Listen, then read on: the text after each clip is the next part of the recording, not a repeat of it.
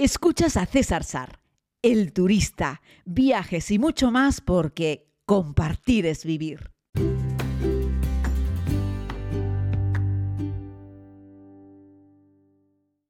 Saludos a todas y a todos, querida comunidad. Vamos con este podcast. Estoy en el aeropuerto de Tenerife Norte y, voy a volar a, Madrid, tiempo de, vacaciones, y voy a pasar unos días también con, la familia, con, los hermanos, y bueno, la verdad es que muy contento con esta posibilidad.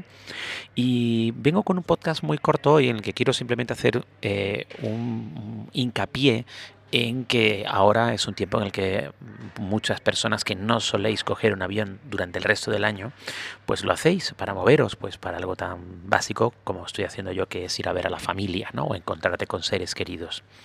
Ten cuidado porque hoy en el aeropuerto de Tenerife Norte me he encontrado la mayor cola para pasar control de seguridad que recuerdo nunca. Y es que muchas aerolíneas han puesto aviones de refuerzo y eso ha hecho que se haya producido un cuello de botella. Así es que en aeropuertos más pequeños, entre comillas, como Tenerife Norte, hay que ir con tiempo. Pero en los grandes también, porque eh, si en un aeropuerto como Tenerife Norte la cosa se multiplica por uno por algo, en los aeropuertos grandes como Barcelona o como Madrid, las cosas se pueden multiplicar por 2,5. Así es que vete con tiempo suficiente al aeropuerto porque solamente pasar el control de seguridad ya te puede llevar mucho. Algo que les conté en un podcast hace un par de días cuando les hablé de todos los consejos de prevuelo, de preembarque y de cómo moverse por el aeropuerto. Además, muchos de ustedes me han estado preguntando por la huelga de estas navidades, del paro entre Ryanair, Vueling, Air Nostrum, eh, que parece que es la tormenta perfecta y se ha ido juntando una cosa con, otra. ¿no? Eh, y bueno, es cierto que hay unos servicios mínimos, es cierto que los vuelos, por ejemplo, con Canarias, pues, pues no se ven afectados porque el servicio mínimo es prácticamente del 100%, pero eh, con otros sitios sí. Y así es que, bueno, los días que, que va a afectar los paros, por ejemplo, de Ryanair son el 19, 20, 21, 22, 26, 27, 28, 29 de diciembre y luego el 2, 3, 4 y 5 de enero. Así es que ten cuidado con eso porque eh, ahí te puedes ver afectado por los vuelos. Por supuesto, tienes derecho a, a, que te devuelvan el dinero o a que te recoloquen en otro vuelo, pero el daño va a estar hecho. Así es que si estás en esas fechas, entre el 19, 20, 21, 22 26, 27, 28, 29 de diciembre, 2, 3, 4 y 5 y vuelas con Ryanair, ten cuidado porque te puede pillar. Así es que no ceses de buscar información sobre si tu vuelo se ha visto o no, te ha visto, o no se ha visto afectado. Es cierto que la aerolínea tiene que notificártelo y notificártelo con tiempo, pero a veces también se meten errores y eso puede tener un problema. Eh, por otro lado tenemos la huelga de Vueling es decir, las dos aerolíneas que más pasajeros mueven en España, Ryanair y Vueling, están en huelga. En este caso los de Vueling tienen huelga el 23, 25, 26 y 30 de diciembre, así como el 1, 2, 6, 8 y 9 de enero. Y en cuanto a los festivos, pues también se suman los días de Nochebuena, Nochevieja, Víspera de Reyes. Así es que ándense también con, cuidado. Air Nostrum ha cancelado ya 78 vuelos programados para, para estos días, para este jueves y para este viernes y tiene eh, también huelgas para el 26, 27, 29, 30, 2 y 3 de enero. Así es que bueno, en un caso son los TCP, en otro caso son los pilotos, etcétera, etcétera.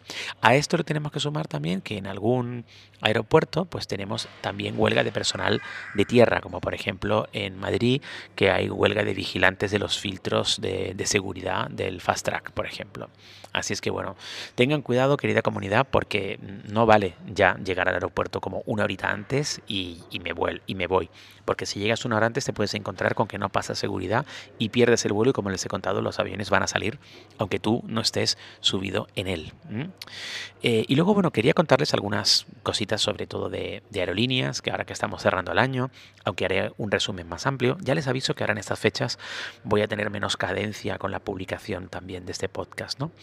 Y bueno, la gente de Qatar Airways ha publicado que han cerrado el año, han cerrado la operativa mundial con 14.000 vuelos realizados, que me parece una cifra importante, y que, por ejemplo, Iberia, nuestra aerolínea bandera, de la cual hice un monográfico el otro día, eh, cierra también este 2022 con beneficios y eh, recupera su red de destinos eh, que tenía en el 2019. Es decir, Iberia ya vuela a los mismos sitios a los que volaba en el 2019 antes de la llegada de la pandemia.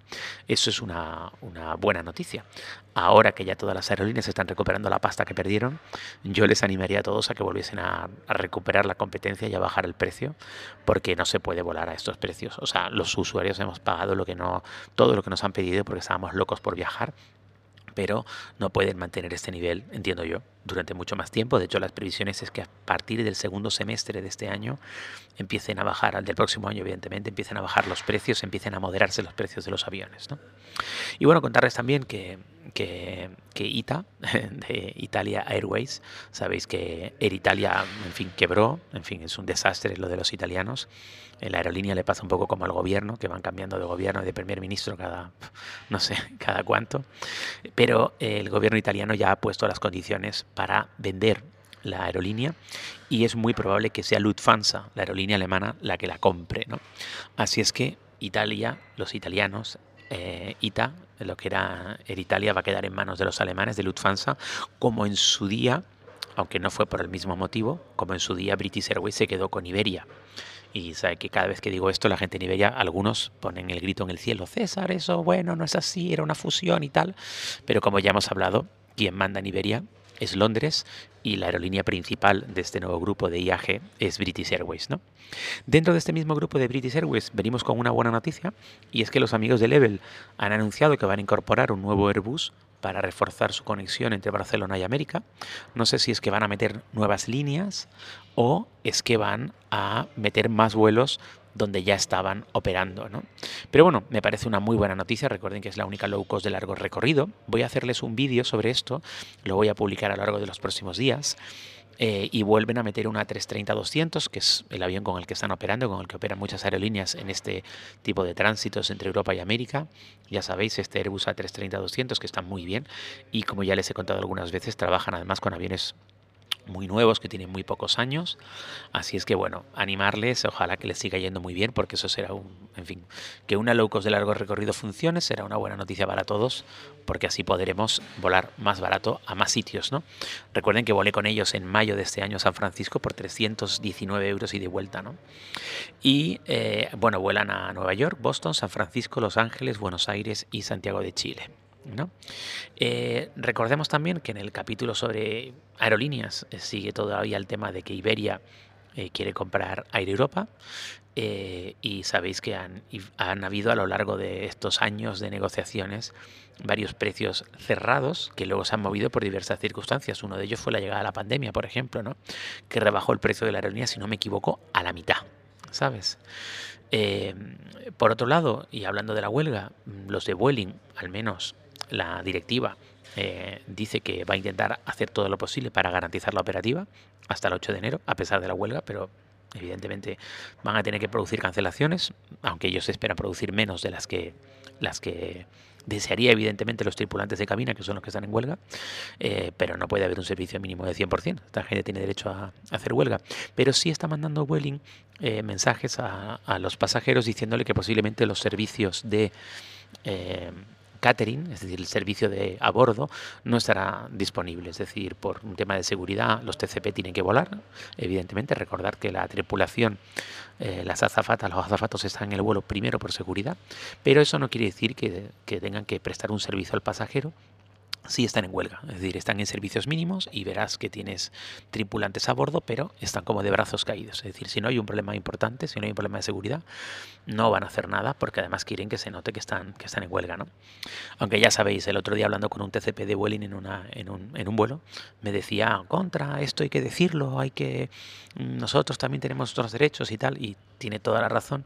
Lo que pasa es que, claro, es muy difícil. El pasajero quiere ir del punto A al punto B mientras le lleven, pues siente mucho que sienten mucho que la tripulación esté en huelga, pero lo que no quieren es que le cancelen su vuelo. Así es que al final el pasajero medio está más contento con que se mantenga su vuelo, aunque eso sea en perjuicio de los derechos de ese trabajador a tener una huelga, que el hecho de que le cancelen el vuelo. Es decir, muy poca gente se va a solidarizar, en este caso, de, de hecho, ¿no? con una acción. Es decir, nadie se va a alegrar de que le cancelen un vuelo porque la tripulación está en huelga. ¿no? Así es que, bueno, es una putada, pero así es. ¿no? Y bueno, también eh, haciendo este repasillo con más noticias, decir que los amigos de Singapore Airlines van a ofrecer más vuelos directos entre Barcelona y Singapur el próximo verano. Y esto me parece una gran noticia, una gran noticia, porque bueno, Singapore Airlines sabéis que es una de las tres o cinco, depende del ranking que miremos, mejores aerolíneas del mundo, que tienen actualmente el vuelo con más largo recorrido del planeta entre Singapur y Nueva York y que yo no compré uno de esos billetes hace tres años por tonto, porque además había un billete Nueva York-Singapur por 450 euros. Me arrepentiré siempre, es una anécdota que cuento siempre como el abuelo Turuleta. Pero los de Singapur van a meter más vuelos directos entre Barcelona y Singapur. Como siempre digo, si te lo puedes pagar, hazlo porque la aerolínea es una auténtica pasada, es una maravilla. Ya te digo yo que la gente de Singapur no suele sacar ofertas, ese precio que yo te digo fue casi casi una tarifa error, pero eh, Singapore Airlines está en otro nivel, ¿no? Es una de las tres mejores aerolíneas también, bueno, de las tres mejores aerolíneas asiáticas, de las tres o cinco mejores aerolíneas del mundo en clase turista. Y es que en clase turista de Singapore Airlines, en un a350, por ejemplo, eh, pues casi casi como cuando te metes en una business de, Iberia, por ejemplo, ¿no? Es que es espectacular, ¿no? Es como cuando te metes en una 380 de Emirates, por ejemplo, la clase turista es que tienes un espacio entre asientos y una comodidad y un confort y una pantalla de entretenimiento. Por cierto, los nuevos A350 ya vienen eh, con un Bluetooth en el cual tú puedes eh, vincular tus auriculares, tus AirPods, por ejemplo, de Apple o tus auriculares inalámbricos a la pantalla de tu asiento para ver el entretenimiento con tus propios auriculares sin tener que utilizar el cable. Esto me parece un, un avance. Mientras esto ocurre, en otras aerolíneas europeas aún tienen conectores USB que no sirven para cargar el teléfono. Pero bueno, esa es otra película. Querida comunidad, un abrazo muy grande. Gracias por escuchar. No tengo muy claro que nos escuchemos mañana. Ya sabéis, estamos ya con Nochebuena, Navidad. Pero eh, seguro que antes de final de año tendremos la oportunidad de encontrarnos en un par de ocasiones más. Cuídense mucho y gracias por escuchar.